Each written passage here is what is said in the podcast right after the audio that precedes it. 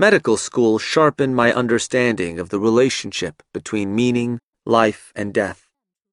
I saw the human relationality I had written about as an undergraduate realized in the doctor patient relationship. As medical students, we were confronted by death, suffering, and the work entailed in patient care, while being simultaneously shielded from the real brunt of responsibility, though we could spot its specter. Med students spend the first two years in classrooms, socializing, studying, and reading. It was easy to treat the work as a mere extension of undergraduate studies. But my girlfriend, Lucy, whom I met in the first year of medical school, and who would later become my wife, understood the subtext of the academics. Her capacity to love was barely finite, and a lesson to me. One night on the sofa in my apartment, while studying the reams of wavy lines that make up EKGs, she puzzled over, then correctly identified, a fatal arrhythmia. All at once, it dawned on her, and she began to cry. Wherever this practice EKG had come from, the patient had not survived. The squiggly lines on that page were more than just lines. They were ventricular fibrillation deteriorating to asystole, and they could bring you to tears.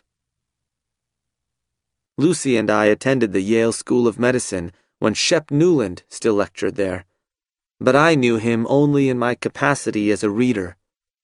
Nuland was a renowned surgeon philosopher whose seminal book about mortality, How We Die, had come out when I was in high school, but made it into my hands only in medical school.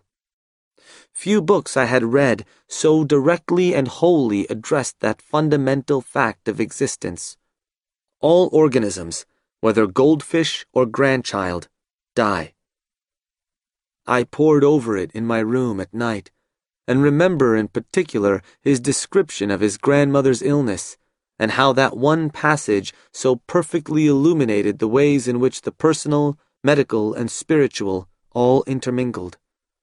Nuland recalled how, as a child, he would play a game in which, using his finger, he indented his grandmother's skin to see how long it took to resume its shape, a part of the aging process that, along with her newfound shortness of breath, showed her gradual slide into congestive heart failure.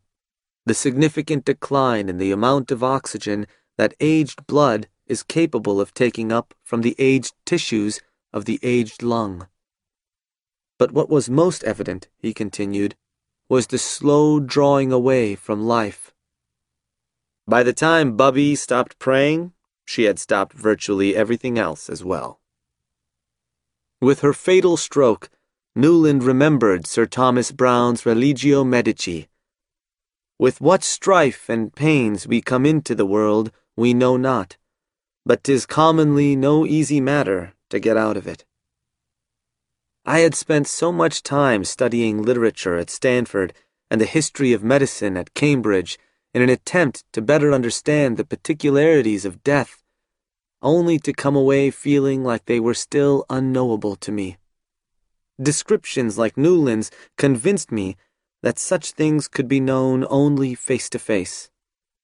I was pursuing medicine to bear witness to the twin mysteries of death, its experiential and biological manifestations, at once deeply personal and utterly impersonal.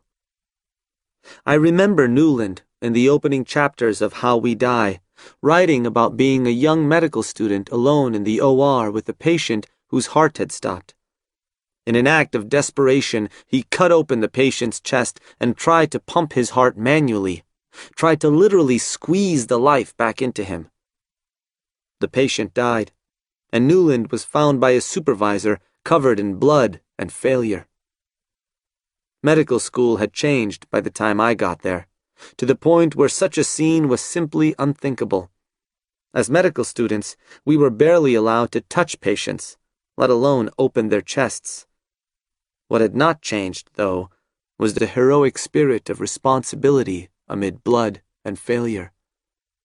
This struck me as the true image of a doctor.